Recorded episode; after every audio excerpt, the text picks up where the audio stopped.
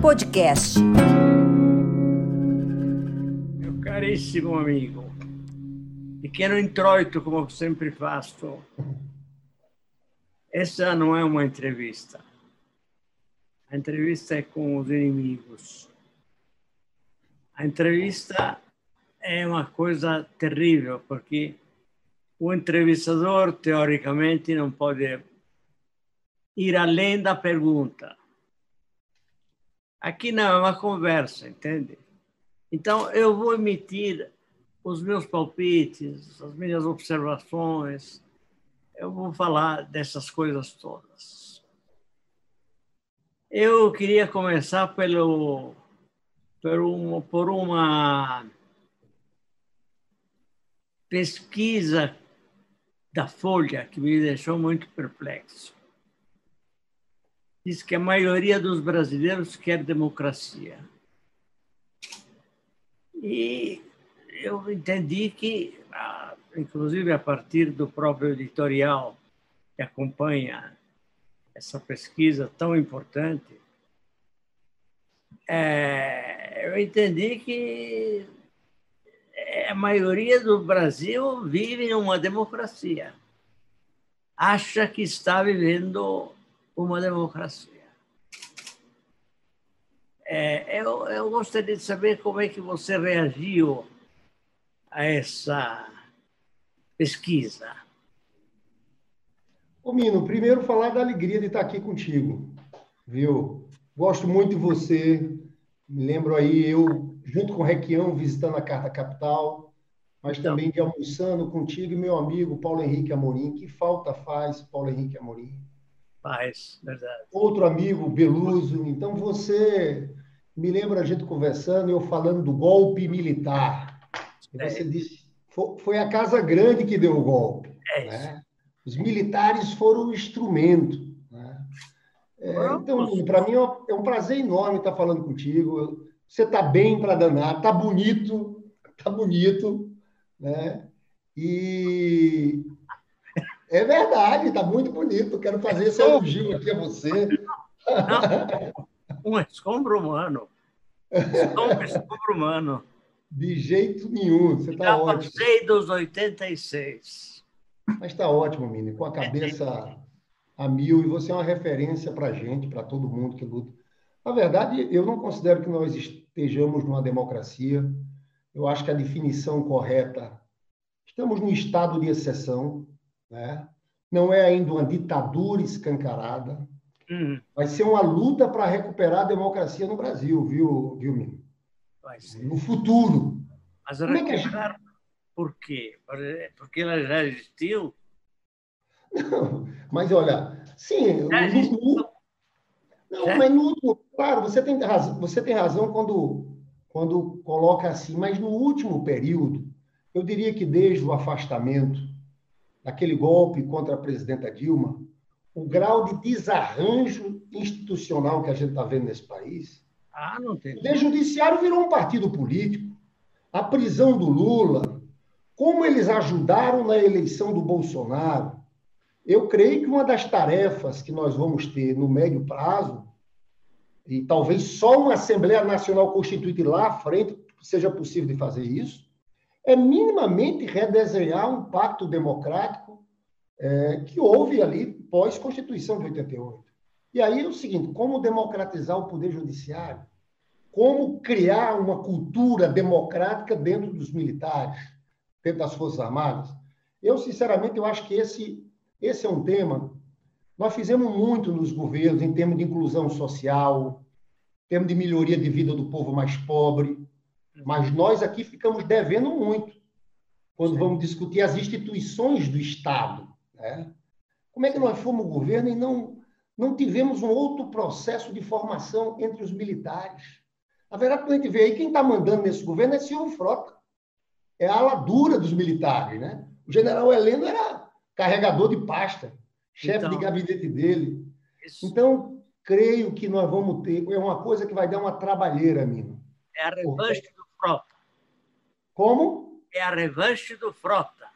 É a revanche do Frota. A revanche do Frota. O Frota está é... no governo. Então. Frota está mandando. Heleno Bolsonaro é frota. Terrível, terrível. Mas... Então, eu acho que vai dar um trabalho grande vai. a gente recompor essa democracia do Brasil. Isso aqui não é simplesmente numa eleição as forças populares ganharem. Nós vamos ter que recompor isso de alguma forma. Então, a reconstrução de um processo democrático no país, eu acho que é das tarefas mais difíceis que nós vamos enfrentar. Mas eu não vejo saída, sinceramente, fora de um confronto com a Casa Grande. Aliás, você sabe da minha amizade é, incondicional pelo Lula, mas sempre tivemos essa divergência em relação ao, ao jeito de chegar lá. Eu acho que o maior problema do país está no desequilíbrio social, provocado pela Casa Grande. Nunca estivemos tão mal, porque somos o país mais infeliz do ponto de vista da distribuição da riqueza, mais desigual do mundo só perdemos para o Catar, que é uma espécie de fazenda de um sultão lá daqueles cantos. E que tem 2 milhões de habitantes, enquanto nós temos 100 vezes mais. Mas essa, essa desigualdade monstruosa que a gente percebe na rua, que a gente percebe em tudo, e que tanto é apreciada pelo, pela, pela Casa Grande, que a provocou, e, no fundo, pelo, pelo gente como Bolsonaro, que está aí para fazer os negócios da Casa Grande antes de todos dele, depois da Casa Grande. E, então, isso não dá democracia a não ser através de um confronto. É, é o que eu penso. Eu não, não, não digo não perdoo, porque o Lula eu perdoo tudo. Mas, mas, mas o, enfim, o, a, a culpa, a, a responsabilidade da esquerda nessa situação é muito grande. Você concorda comigo? Eu, eu, eu, eu concordo contigo. O Lula também sabe das minhas posições. Na verdade, o Lula apostou num projeto de conciliação Isso. entre as classes sociais né? e esqueceu, e a gente tem que aprender isso mais uma vez para a história, que essa elite brasileira é escravocrata, isso. é antinacional e ela é antidemocrática. Essa ah. elite, deu o um golpe em Getúlio, Getúlio se matou como resposta ao é golpe dado. É deu o um golpe em João Goulart e deu o um golpe na gente, novamente. E eu acho que o problema é que a gente acreditava um pouco naquilo e faltou se preparar. Né? Se preparar porque a gente devia ter na cabeça, olha, momento de fragilidade, eles vão vir, vão de alguma forma tentar impor é um retrocesso, vão tentar dar um golpe, né? E eu acho que a gente errou muito no trato dessas instituições do Estado brasileiro. Por exemplo, eu não consigo entender, tem gente que ainda defende. A Constituição dizia ao presidente Lula que ele tinha que nomear o Procurador-Geral da República. Ele colocou o mais votado de uma lista tríplice, de uma corporação, um negócio extremamente corporativista. As indicações as indicações nossas ao Supremo Tribunal Federal, né? o trato com os militares. Você sabe que quem nomeia general quatro estrelas uhum. é o presidente da República, né? Uhum. Pois bem, o Lula achava que era democrático, a lista vinha lá dos generais, ele só assinava. Esse processo é um processo. Faltou a discussão da questão do poder, né?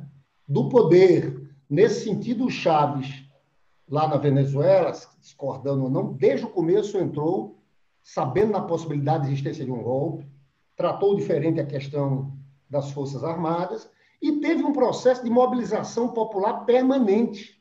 Isso aqui também faltou. faltou. Como se nós vivêssemos uma democracia eterna. Faltou. faltou. E eu, eu acho que a gente tem que tirar lições disso, viu, Mino?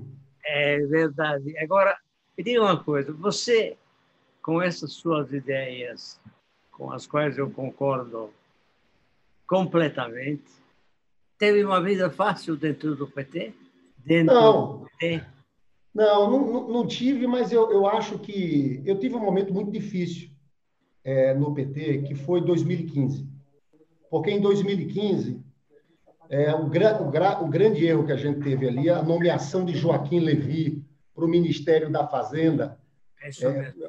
Do Joaquim Levi o Ministério da Fazenda, e eu, sendo do PT, lá no Senado, junto com o Roberto Requião, você acompanhou todo aquele processo, nós votamos contra todo aquele pacote de ajuste fiscal que foi é, apresentado pelo governo da nossa presidenta, a presidenta Dilma Rousseff. Sim. Mas pô, eu tinha convicção, Mino Carta, que ali aquilo, é, o desemprego que era 4,3% em dezembro de 2014, foi para 10% no final de 2015. Nós sabíamos disso. Eu ligava para o presidente Lula e dizia, presidente, esse ajuste fiscal do Levi vai impor uma derrota, gente. Claro. É um grave equívoco. Naquele período foi muito difícil. Viu, Mino Carta? A minha vida dentro do PT, mas eu acho que depois a gente conseguiu mostrar que aquele caminho era um caminho completamente equivocado, né?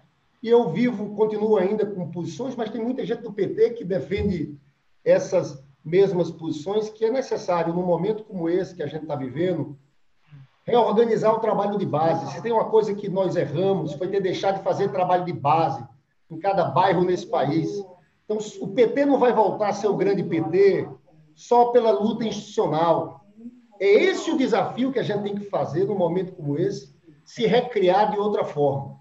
É criar, de certa forma, na minha opinião, eu sempre fui muito claro com Lula desse ponto de vista, mas, na minha opinião, o confronto é inevitável. Né? E é um confronto que tem seus riscos, evidentemente, porque é um confronto que pode botar o sangue a correr pelas calçadas. Né? E esse é o risco. Mas sem, sem aceitar esse risco, nós estaremos condenados a padecer essa situação medieval até as últimas consequências, ou não? Eu concordo completamente contigo, eu concordo contigo. Eu acho, que, eu acho, inclusive, se você tem um processo de mobilização popular permanente, se tem um povo organizado, hum. né, você dificulta golpes da direita. Né? Acaba, acaba tendo um efeito também preventivo. Eles não ousariam se a gente tivesse mais capacidade de reação popular. Sem então, dúvida. Mino, se a gente voltar para o governo, a gente tem que voltar com faca nos dentes, entendeu? É por isso que eu digo que hoje o debate nosso é o debate. É, pode abrir. O debate democrático, né? a luta pela democracia é fundamental, mas também é fundamental a luta contra o neoliberalismo. Isso que você falou. A gente não pode dissociar uma coisa da outra. Não. São... E mais num momento como esse. Você sabe que o debate no mundo inteiro é que tipo de saída nós vamos ter depois dessa crise econômica que só se compara à crise de 29. Pode ser, tem gente falando que pode ser até maior. Pode ser uma junção da crise de 29 com a gripe espanhola de 18. É né? isso. É uma mistura perfeita essa. Então, veja bem, como é que a gente faz para sair de uma crise como essa? Tem que ter Estado, tem que ter políticas públicas, tem que ser ousado, como o Roosevelt foi ousado no New Deal. É isso. Tem que se espelhar um pouco na Europa após 45. A gente aqui tinha que elaborar um programa que passasse por investimentos pesados nesse momento de crise econômica, para que a gente fizesse um movimento de recuperação econômica. Né? Eu acho que uh, o debate aqui no Brasil, nós da esquerda, temos que elaborar esse programa, que seja alternativo a essas políticas de ajuste fiscal. Nós temos, na minha avaliação, Mino, os neoliberais mais radicais do mundo. Sem dúvida, sem dúvida. Mesmo porque, mesmo porque veja, o neoliberalismo está em xeque no mundo inteiro. Claro. Porque eh, está ficando claro demais que ele só aumenta o desequilíbrio social. Essa é a consequência inevitável da aplicação das regras neoliberais. Né? É, é que... Diga, diga, diga. Não, é o que está acontecendo no Brasil desde 2015, com ajuste fiscal, depois Temer, a mesma coisa, depois Bolsonaro. A dívida só sobe. Porque você é. faz ajuste fiscal, é, é, é cai a arrecadação, a dívida só, só tem um caminho para a gente recuperar o crescimento no momento como esse. É investimento pesado. Né? É Sim. uma política de investimento público, o Estado tem que estar à frente. E, para mim, esse investimento tem que ser em cima de quê? Para mim, do combate à desigualdade e carências de bens e serviços da população. Já que tem que investir, a gente tem que investir em mobilidade urbana, em moradia, melhorando a vida do povo mais pobre, tentar recriar a indústria. Só o Estado pode recriar a indústria, mas tem que ser uma nova indústria. Você não sabe como você me alega com essas palavras. As suas palavras me deixam muito satisfeito, porque eu não duvidava que você as pronunciaria. Mas, uh, ao pronunciá-las, eu fico contente como se estivessem novas em folha. Não estão aí, né? Estão, estão saindo agora do forno. Mamino, você sabe que o problema nosso da esquerda é que tem uma parte nossa na esquerda, até no debate do PT, ah. tem, uma, tem uma parte com a cabeça muito fiscalista. Né? E isso é um equívoco completo num momento como esse. Né? No momento de uma crise de uma gravidade como essa, nós temos que ter ousadia. Né? E é por isso que eu, que eu acho que esse debate das saídas dessa crise econômica ele tem um lugar de destaque tão grande quanto as batalhas democráticas que nós temos pela frente, viu? Me diga uma coisa, eu, eu vou entrar num, num aspecto muito, digamos assim, familiar, né? Então é o seguinte: o que pensa a respeito uma pessoa da qual hoje você está bem próximo sentimentalmente. Dona Gleisi, o que, que pensa dessa sua, desse seu revolucionarismo? Ô, Mino, deixa eu te contar. Primeiro, é, é, é público essa situação minha com a Gleisi, que a gente está namorando. Eu tenho uma admiração muito grande pela Gleisi, pela combatividade dela. É não é fácil ser presidente, não é fácil ser uma presidente nacional do PT, uma mulher num momento como esse. Sim. Você veja, é, e ela tem essa postura de enfrentamento também. É por isso que Sim. às vezes tentam isolar ela no PT o tempo inteiro. É. Tentam isolar ela no PT o tempo inteiro. É. Eu não sei como é que ela aguenta. Ao mesmo tempo, a grande fidelidade ao Lula. Né? Não, é. Tem uma grande fidelidade ao Lula, porque é, a gente falou aqui da política do Lula, que a gente discordava, tal. Mas eu estou achando que no PT o Lula ele consegue ter uma visão que não é errada, porque o Lula percebeu a prisão para o Lula, o Mino. Hum. Ele que tinha aquela política a gente já falou aqui, que você tratou como uma política de conciliação, ele foi preso por essa turma. Ele foi preso por essa turma. Ah, lógico. E ele continua entendendo que tem uma parte dessa direita neoliberal, uhum. a Rede Globo, uhum. outros personagens que podem estar circunstancialmente contra o Bolsonaro, e a gente tem que explorar essas contradições, uhum. mas eles sabem que essa turma quer continuar o processo de perseguição política contra a esquerda e contra ele. Claro, mas é evidente. A Casa Grande não abandona a ideia de que a senzala é absolutamente necessária. A, claro. Necessária a sobrevida dela. Né? Agora, você veja, o que é essa altura essa casa grande? 1%, 1 da população, 2% da população. Depois tem os remediados que sonham em ser ricos, que são também bastante perigosos. Mas o que falta de verdade, eu acho, é essa mobilização constante, né? que, por exemplo, a gente não vê agora. Você vê como é enfrentada essa pandemia trágica, é um pesadelo que nos, nos realmente dobra, eh, nos obriga a ficar em casa, essas coisas são terríveis, né? E você vê a turma como enfrenta essa coisa.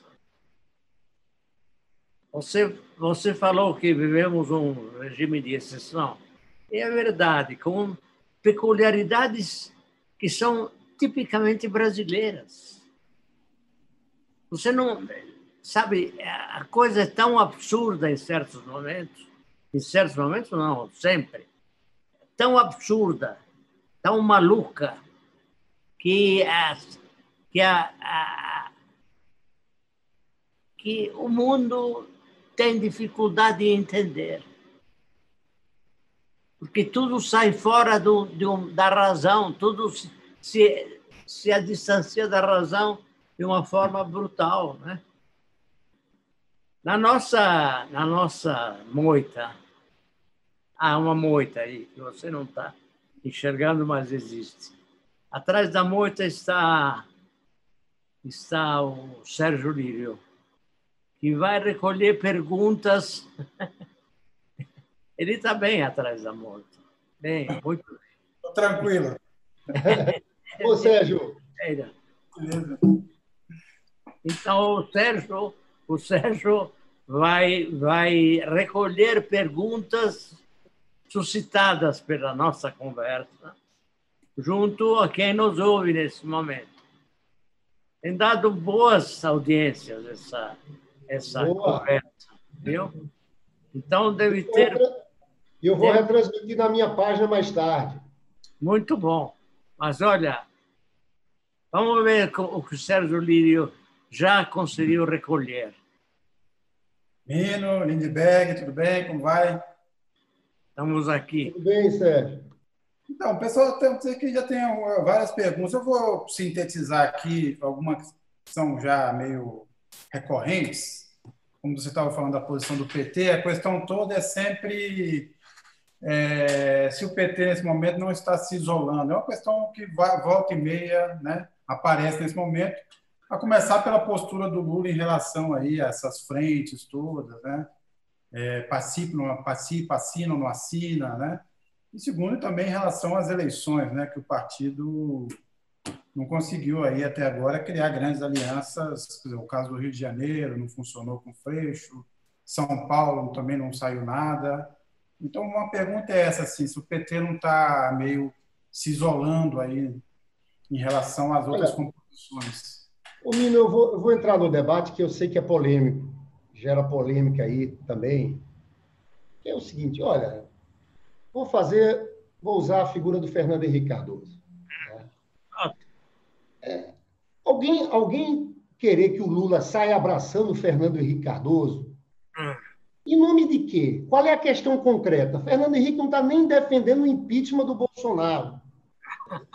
Eu acho, sinceramente, é porque querem que. É, nós não podemos abrir mão da nossa demarcação de campo com essas políticas neoliberais também. Ele é, o, ele é o responsável pela, pela nossa adesão às políticas neoliberais. Claro. Fernando Henrique conseguiu quebrar o país três vezes. Claro. O Fernando Henrique apoiou o golpe contra Dilma. O Fernando Henrique Cardoso é, defendeu o Sérgio Moro, mesmo depois das revelações da Vaza Jato, do The Intercept. E agora querem juntar numa frente, começa. Em cima de quê? Qual é a pauta? Porque, veja bem, o processo de luta pela redemocratização no Brasil, você tinha um programa bem usado, você tinha falando de eleições diretas, você falava de Assembleia Nacional Constituinte.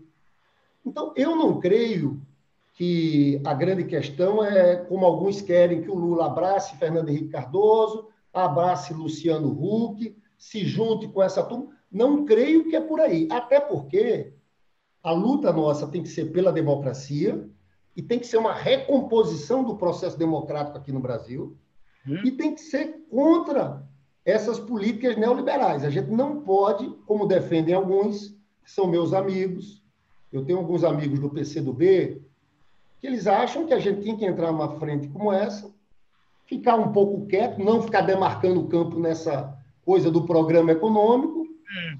porque nós temos. Olha, eu te digo uma coisa, Mino. Eu acho que o Bolsonaro chegou numa situação em que, aqui para nós, você conhece muito bem a história mais que qualquer pessoa, até para se dar golpe, tem que se ter algum tipo de, de apoio, de legitimação. O golpe de 64 teve apoio é, do presidente do Congresso, o presidente do Supremo foi na posse de Ranieri Mazzilli, você tinha apoio da Globo, do Estadão, você tinha apoio dos três governadores da região Sudeste. Sempre a mesma coisa.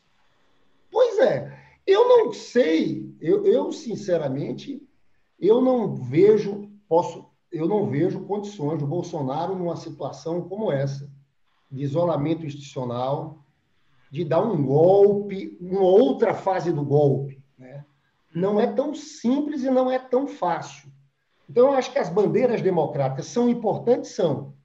Mas eu acho que o Lula acerta quando diz o seguinte: a gente tem que falar da vida do povo. A gente tem que propor um projeto de renda mínima aqui, estrutural. Uhum.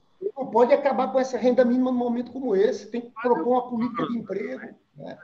E eu acho, Sérgio, deixa eu ver, eu, eu queria muito que a relação do PT com Ciro Gomes fosse outra. Eu, inclusive, tinha, historicamente, uma boa relação com Ciro Gomes.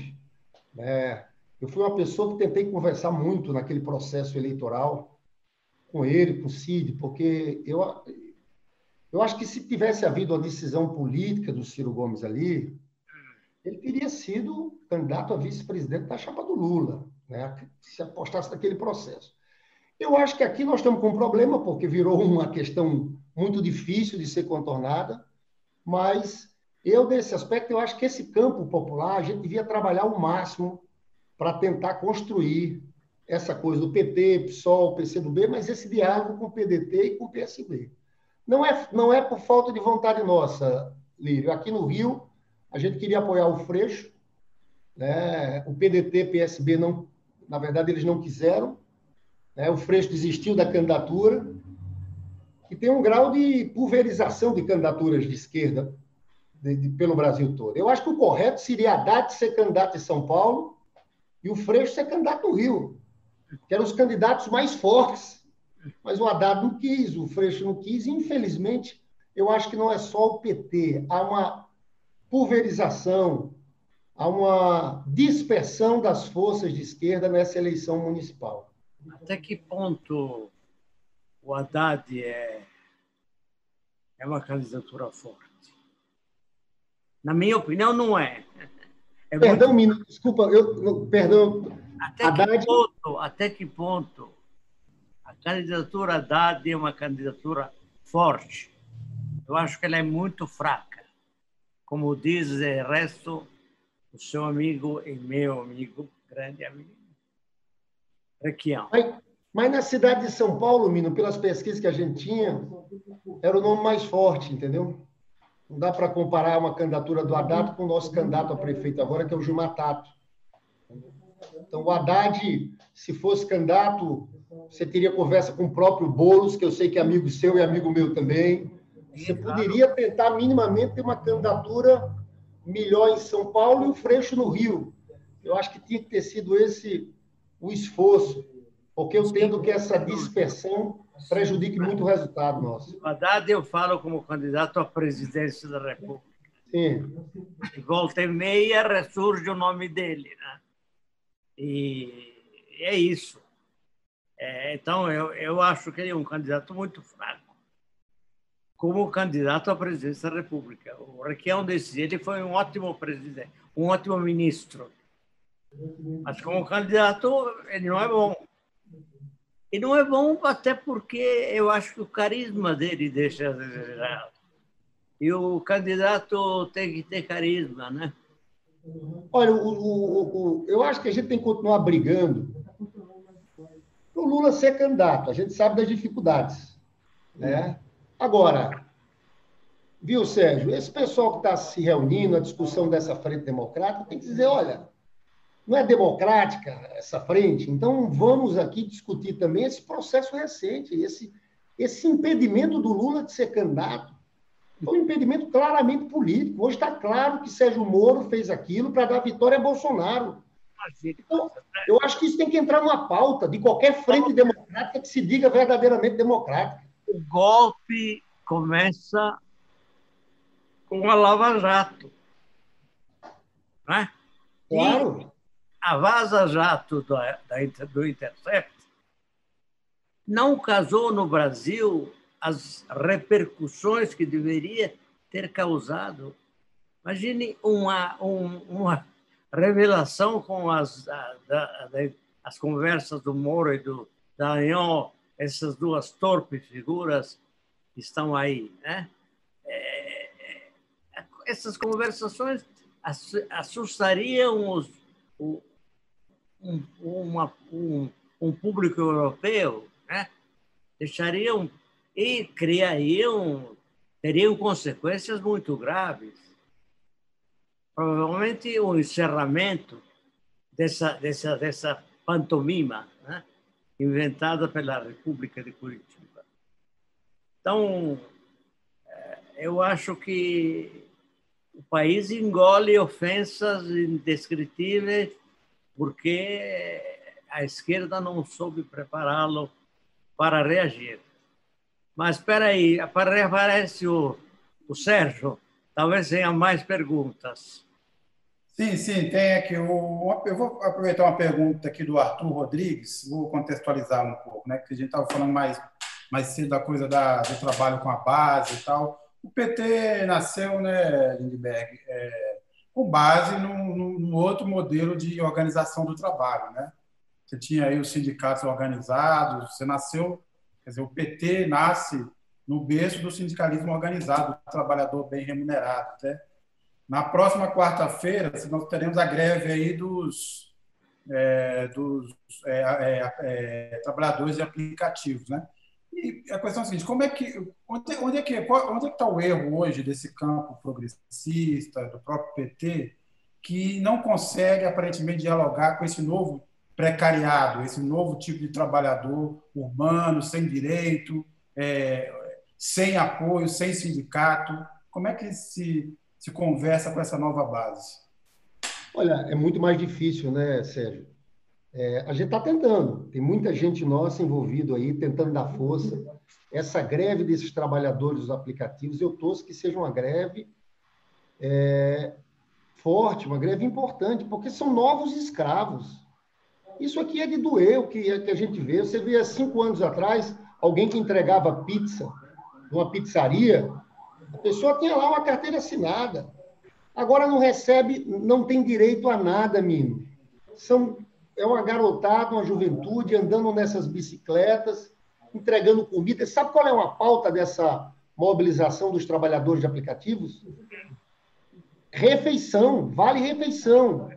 Sabia porque eles estão dizendo que muitos deles vão entregar comida passando fome. Não tem direito à aposentadoria, não tem direito a, a nenhum, nada direito trabalhista. Né? é o que eles chamam, e o Bolsonaro falava como novos empreendedores. É uma turma muito mais difícil de, de organizar, viu, Sérgio? É diferente. Quando o PT, lá no seu início, tinha todo mundo nas fábricas, você organizava ali. É muito mais difícil organizar Sim. dessa forma. Você veja que essa reforma trabalhista que foi aprovada aqui, desde a época do, da Thatcher na Inglaterra, tinha um objetivo também que era desorganizar a luta do claro. movimento sindical. Claro. Você quebrar no meio a organização. Claro. Então, não é simples esse processo hoje de organizar. Eu estou botando a maior fé nesse pessoal que está tentando construir essa greve, mas não é fácil o processo de organização, não é como antigamente. Então, eu, eu acho que esse ponto aí é central. Tem tudo a ver que o Mino Carta falava da Casa Grande, Aqui foram quase quatro séculos de escravidão, mas novamente essa elite escravocrata quer de todas as formas é continuar e essa claro. é, retirada dos direitos dos trabalhadores nada mais é que isso. Exatamente, é isso. Não acabou a casa grande essa dicotomia terrível que o país sofre até agora. Está aí, está aí, visível. Está na rua. É, é, a nossa, é a nossa situação atual. Casa Grande e Senzala. Mas, mas é, que Nunca que... foi tanto isso, né? Então, mas o que, que o PT e os partidos progressistas têm a dizer para essa turma? Porque eles estão ali também, é a situação que eles estão submetidos. Né? Não é, eles, são, eles não são desorganizados por vontade própria. Né? Claro que, que tem para essa gente. Não, tem um bocado de gente nossa metida nisso, viu? A gente está com liderança do PT dentro desse movimento, a gente está ajudando, tem muita gente ajudando. Tem um processo aí para ajudar a construção dessa greve. É uma tentativa de organizar. Agora, não é no instalado dos dedos. A gente vê que aquele movimento sindical que, no começo dos anos 80, que era muito forte, o movimento sindical, hoje tem muita dificuldade de mobilizar, né, Sérgio? Em especial depois da reforma trabalhista. Desde 78. Claro, desde. Foi 78, fevereiro de 78, é, é, é, é o momento da primeira capa de Lula. Capa de Lula na Isto É. Primeira capa de Lula foi em cima, em fevereiro de, de 78, foi em cima da greve. E aí continuamos. Aí a coisa foi crescendo. Né?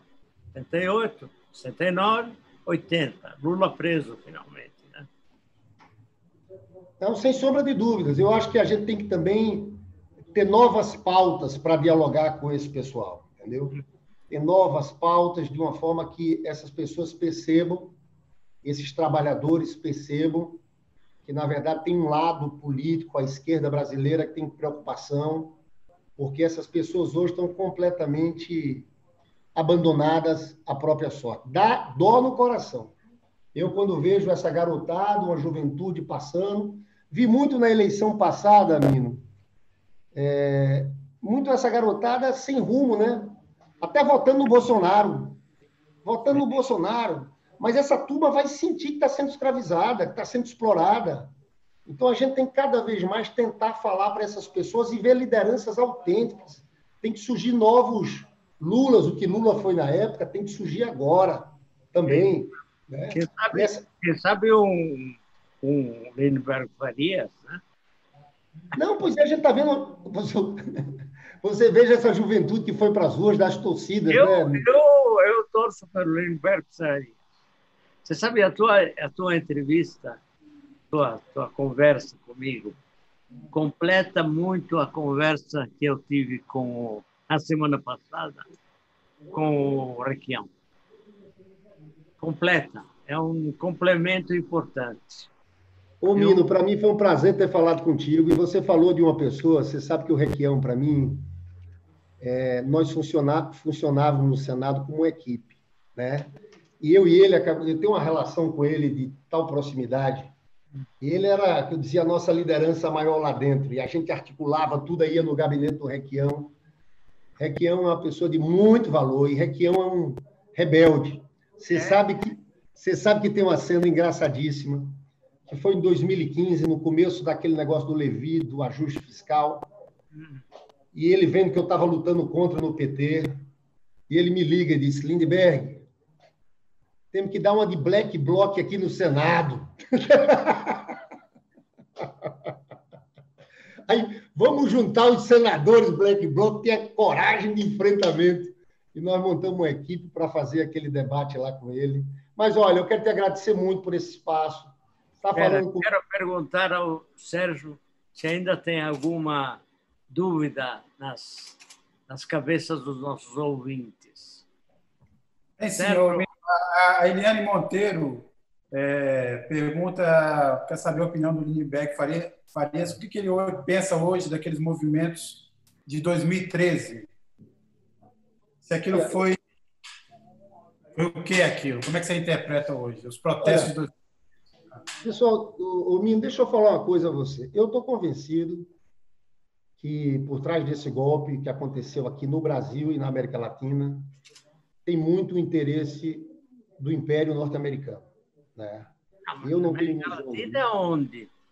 Hein? Na América Latina onde? Não, no Brasil, ah, mas não só no Brasil. No Brasil e na América Latina. O que está acontecendo no Equador, Sim. Todos os processos. Mesmo com a Cristina Kirchner, teve um processo de desestabilização lá atrás, que passou por aquele procurador Nisma, né? Hum. Ou seja, eles usaram também a justiça ah, argentina. Ah, Esse Nisma era completamente ligado à embaixada norte-americana. E disseram que a Cristina Kirchner e o chanceler dela estavam protegendo agentes iranianos naquela, naquele atentado contra a AMI. Eu estou convencido que aqui no Brasil é, eles usaram de conceitos novos, as redes sociais, as, a internet. O que está por trás disso, eu acho que essa guerra comercial com a China, eles querem dizer que o Steve Bolton, aquele que foi assessor do Trump, e agora lançou um livro contra ele, na época ele chegou a falar da nova doutrina Monroe, América para americanos. Então, eu acho que esse pessoal manipulou esse processo. Eu, 2013 começou com manifestações legítimas em cima da questão do transporte coletivo. Agora, eu estou convencido que desde lá de trás tem participação no Departamento de Justiça norte-americano e daquela extrema direita norte-americana, na fundação de grupos Vem para a Rua, MBL. Eles operaram, para mim, ativamente aqui no Brasil. O futuro vai mostrar a relação do Departamento de Justiça norte-americana com a Lava Jato, com o Sérgio Moro, com os procuradores lá de trás. Então, eu acho que aqui, claro que aqui... É esqueçamos, Nunca esqueçamos o homem do PowerPoint. Né? O, o, exatamente, o homem do PowerPoint. Olha, o golpe de 64, só em 1976, Marcos hum. Sacorreia, jornalista que me não conhece, que viajou na biblioteca Lyndon Johnson, hum. pegou lá uma documentação vasta, hum. mostrando que tinha uma operação chamada Brother Sans, tinha 10 hum. navios em frota-aviões, em frota-avião, se dirigiam à, à costa brasileira, e que eles não descartavam nem intervenção militar armada se o golpe tivesse algum problema. Claro. E falar de, de golpe na América Latina é falar da interferência dos Estados Unidos, Sérgio. Então, eu, eu não tenho dúvida de que, de que houve isso. Mino Carta, querido, olha, para mim é um prazer enorme. O prazer foi nosso, foi de Carta Capital em peso. Somos ah, fãs. E você, e você disse coisas que me deixaram muito satisfeito e animado. Porque, oh, te agradeço. Porque estamos estamos precisando de gente como você. Eu acho oh. que a esquerda brasileira, se existe, ela precisa de gente como você. Eu te agradeço, viu, querido? Mas eu te agradeço, nós te agradecemos, todos aqui, teus fãs incontestes e definitivos. É. Então, até a próxima, né? Até semana que vem, Mino. Carta Podcast.